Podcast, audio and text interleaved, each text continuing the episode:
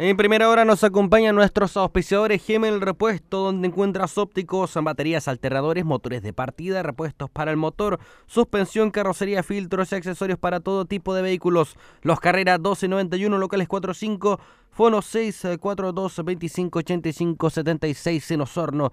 También junto a Cubipa con productos veterinarios, consultas veterinarias, insumos agrícolas, ferretería, maquinaria agrícola, equipamiento industrial para la acuicultura. En Osorno, Julio Buchman 2429 en Puerto Montt, Chorrillos 1349 y Cecinas Yanquihue de Mödinger Hermanos, donde seleccionamos los mejores ingredientes para todas nuestras líneas. Cecinas Yanquihue de Mödinger Hermanos ahora con sabor premium.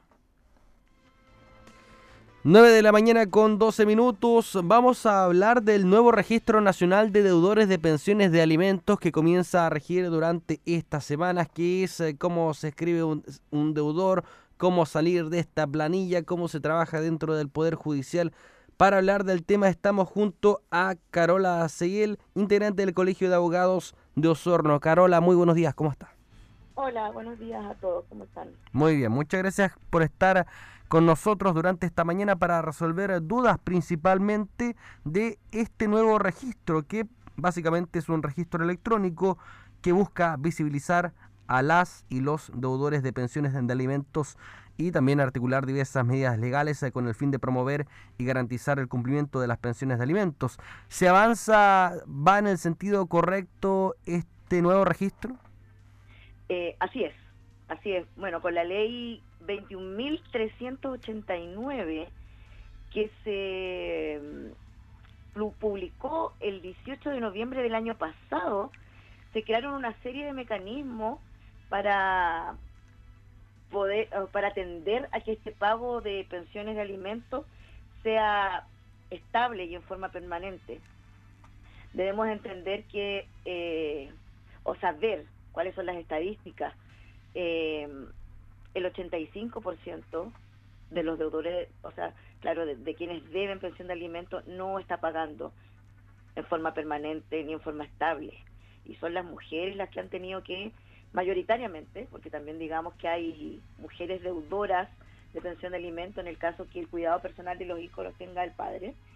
Eh, ¿Cómo se llama? Eh, por lo general no es no ha sido un mecanismo estable y siempre deben o un mes o falta plata y, piensan que es como pagar una cuenta de luz, dice ya el próximo mes o me pongo al día y hay que considerar que los, las necesidades de los niños son permanentes, estables y de repente muchas veces van creciendo con el tiempo. Así que esta ley eh, vino a, a cómo se llama a, darnos una serie de mecanismos para poder establecer que estos pagos de alimentos sean en forma estable. Y uno de ellos es el Registro Nacional de Deudores de Pensiones de Alimentos, y a través del cual muchas instituciones, como los bancos, como los notarios, como los conservadores de bienes raíces, van a estar obligados a consultar al momento de realizarse ciertos actos u operaciones. O sea, hoy, por ejemplo, un deudor de alimentos va a pedir un crédito a un banco, eh, ¿se lo darán si está registrado en este, en este listado? Se lo van a dar, pero el banco va a estar obligado a retener hasta el 50% de dicho crédito para pagar las pensiones de alimentos adeudadas. Ah, muy bien, perfecto. Bueno, eso va a pasar con eh, muchos ámbitos del diario vivir. Por ejemplo, no se pueden renovar licencias de conducir si están en este registro o deben. Eh, deben pensiones de alimentos, pasaportes, claro que sí, los documentos, eh, la devolución de impuestos se va directamente a la persona que a quien le debe. Bueno, esto viene también a, a adelantar un trabajo que se lleva realizando hace años. Uno como persona natural puede ver ¿Qué persona está en este registro? A ver, acá la ley establece que son personas que estén interesadas. Y las personas que están interesadas son tanto el deudor, los alimentarios, que serían en este caso los niños, sus representantes legales, y las instituciones que están obligadas a consultar este registro. Solamente esas personas pueden consultar. no va a ser tan público. Ya, perfecto. Ahora, ¿qué pasa? El que debe, ¿Sí? al quien le deben y las instituciones. Ah, muy bien. Ahora, ¿qué pasa con los juicios laborales? ¿Se modifican con este registro también, con esta nueva normativa? Eh, sí, también se, se modifican en el sentido de que, a ver, en primer lugar, por ejemplo, cuando hay finiquito, el, el notario, a su vez, tiene que también consultar este registro y acreditar que con el monto del finiquito también se paguen la inspección de trabajo también está obligada a hacer esto. Cada vez que se llegue una conciliación en, la inspección de trabajo, tiene que descontar del monto conciliado eh, lo que se deba de la pensión de alimentos. Y posteriormente, en los juicios laborales, si se llegan a acuerdo, también los juzgados laborales tienen que consultar este registro también. Para cualquier pago se pague primero eh, estas deudas.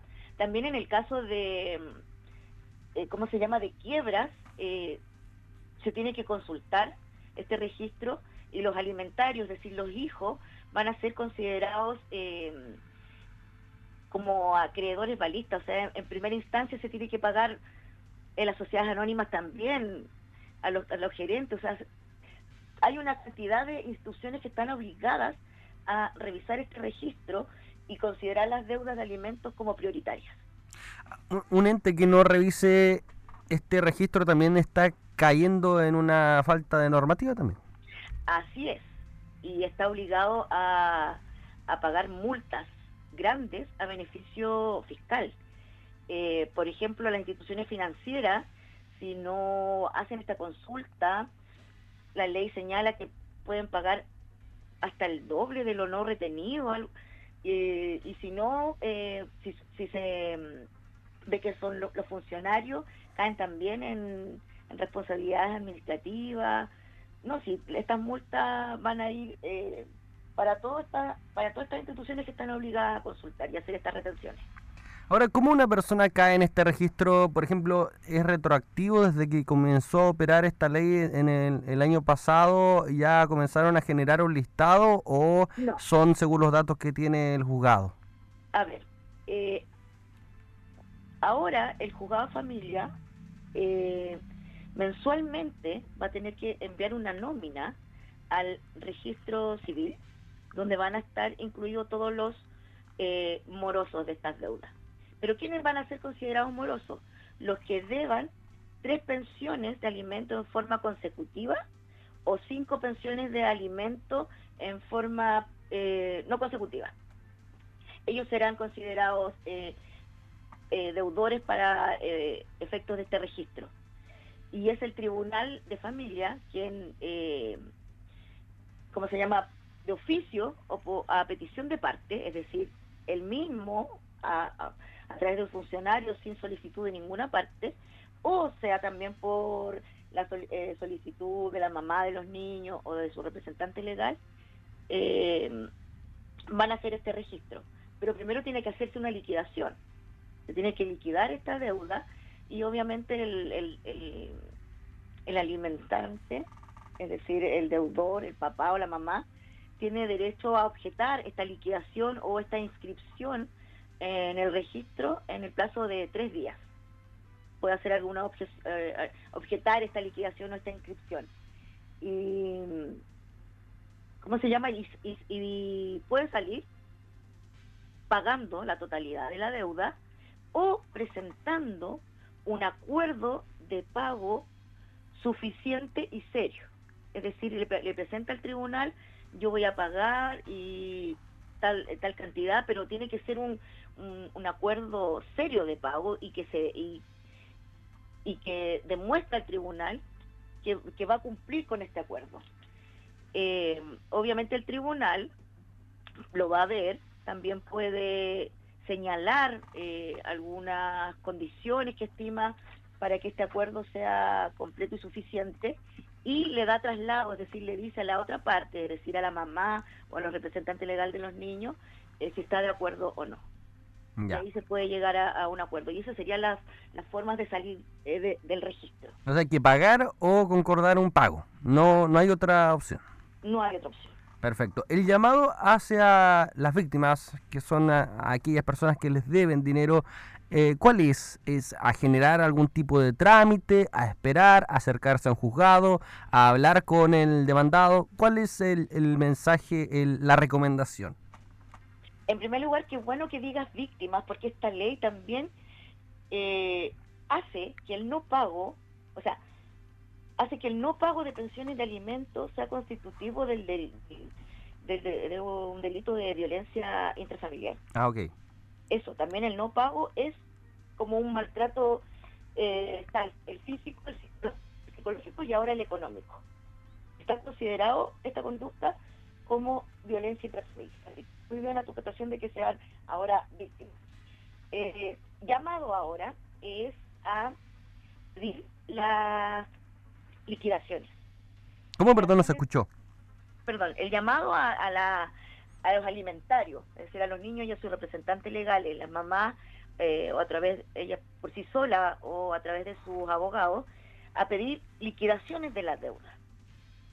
Liquidación de deuda, reajuste, que conviertan esta deuda en unidades tributarias mensuales, porque esto también es una novedad de esta ley, que ahora todas las eh, deudas de alimentos se tienen que señalar en unidades tributarias mensuales. Es decir, yo debo eh, 140 mil pesos, eso fue lo que señaló la resolución, pero lo tienen que convertir en unidades tributarias mensuales. Entonces, el papá, es decir, el alimentante, cada vez que vaya a pagar dentro del plazo que señala la resolución, tiene que tomar esas UTM y convertirla a la fecha del pago o del mes del pago en dinero. ¿Por qué? Porque se va a ir eh, intrínseco en esta conversión a UTM la reajustabilidad. Entonces ya no vamos a tener que estar pidiendo eh, liquidaciones para ver eh, cuánto se ha reajustado la deuda, en cuánto va, si me pagó bien o no me pagó mal. Aquí ahora es obligación del alimentante de calcular cuánto es lo que tiene que pagar considerando el valor de la UTM mensualmente. Entonces a las personas ahora se, les pide que liquiden, reajusten y conviertan esta deuda en UTM. Así va a ser también mucho más fácil para el tribunal mes a mes eh, saber quiénes son los deudores. También eh, esto va a estar en el portal del sistema eh, judicial, donde van a haber escritos de trámite fácil. Entonces las personas con su RUT, con su clave única, pueden acceder a su plataforma del Poder Judicial y hay un ítem que se llama trámite fácil. Y aquí van a estar estos escritos para poder hacerlo. Entonces va a ser mucho más fácil y lo van a poder hacer en forma eh, personal, pidiéndole autorización al tribunal para comparecer en forma personal, sin necesidad de un abogado. Ah, muy bien. Se recomienda también cuando son de repente deudas más grandes o hay que hacer otras más gestiones como buscar eh, el domicilio, pedir oficios, etcétera, que se concurra a, a un abogado. ¿Hay alguna diferencia de aquellas personas eh, deudores que residen en Chile a aquellos que están afuera del país? Eh, claro, efectivamente va a haber diferencia porque las obligaciones, o sea, las obligaciones para estas instituciones son para, para actos que se realicen aquí en, en Chile. Claro. Pero obviamente si viven en el extranjero y no sé, igual quieran vender un auto que tengan acá, no van a no se va a poder inscribir en el registro civil esta transacción, o sea, el, traspaso de auto, el, si quieren vender una casa también, ahora si quieren vender un inmueble, en la compraventa en sí ya va a tener que tener una cláusula especial que diga que esta, la persona que vende no está en el registro nacional de deudores de atención alimentos. Esto lo tiene que certificar el notario, se tiene que emitir un certificado ese día que se venda de que esta persona no es deudora. Se protocoliza además. Y obviamente existe un doble check con el conservador que tampoco va a inscribir una compraventa de una persona que sea deudora. Entonces, una persona que viva en el extranjero no lo va a afectar tanto como una persona que esté acá, pero si quiere realizar alguno de estos trámites, en Chile sí se va a ver afectado. También el hecho de que quiera renovar su pasaporte ya no va a poder. Ah, bueno, ahí sí le va a afectar. Eh, quería consultarte también, porque hemos hablado de la venta de algún bien, pedir algún crédito, devolución de impuestos. ¿Qué pasa con los sueldos de los deudores? ¿Se les retiene igual alguna parte? Eh, a ver, es que la ley ya en sí señaló eh, que las pensiones de alimentos ahora, aparte de estar en unidades secundarias, la forma de pago va, a ser la retención eh, Perdón, te perdemos un poco en, la señal. Ah, la señal. Sí. Bueno, esta ley, como le decía, aparte de señalar que la pensión de alimentos se señale en unidades tributarias mensuales, indica que la, la forma que opera, que va a operar principalmente para el pago de esta pensión va a ser la retención judicial, o sea, que se oficie al empleador de los deudores para que retengan este el porcentaje, a menos que el mismo alimentante, es decir, el deudor, señale que eh, o circunstancias de que esto no es factible, por ejemplo, los temporeros que no tengan que no tengan un empleador fijo y puedan demostrarle que sí van a pagar la deuda, pero cuando se fije una pensión de alimentos se va a señalar por suyo propio, o sea, sin, sin tener que pedirlo, que se retenga esa plata. Ya, perfecto. Los empleadores. Los que son, eh, los que también trabajan a través de mm, boleta de honorario, es decir, que tienen, no, que no tienen un contrato de trabajo, sino que tienen, eh, prestan servicio, también se puede pedir a, a la persona que lo contrata que retenga eh, su honorario. Pero todo, todo con orden, ¿no? Todo con orden judicial. Exacto, todo tiene que ser con orden, con el tribunal tiene que enviarlo. En, cambio, las sociedades anónimas, ya sociedades anónimas abiertas, eh, que se trancen en la bolsa, aquí sin necesidad de una orden de tribunal, estas sociedades anónimas tienen que revisar, están obligados a revisar este registro y a retener el sueldo de los gerentes. De, de, todo, de todos los gerentes están obligados a retener el sueldo. Perfecto. Bueno, esto no tiene tampoco miradas económicas, todos por igual van a tener que pagar lo que adeudan. ¿A ustedes como abogados se les facilita la pega también con esta con este nuevo registro, no? Con estas nuevas normativas que existen, con estas retenciones, porque me imagino que antes era un, un lío llegar a un acuerdo. Sí, lo que pasa es que ahora hay más facilidad para, mm, eh, para saber efectivamente cuál es la capacidad económica del, deudor.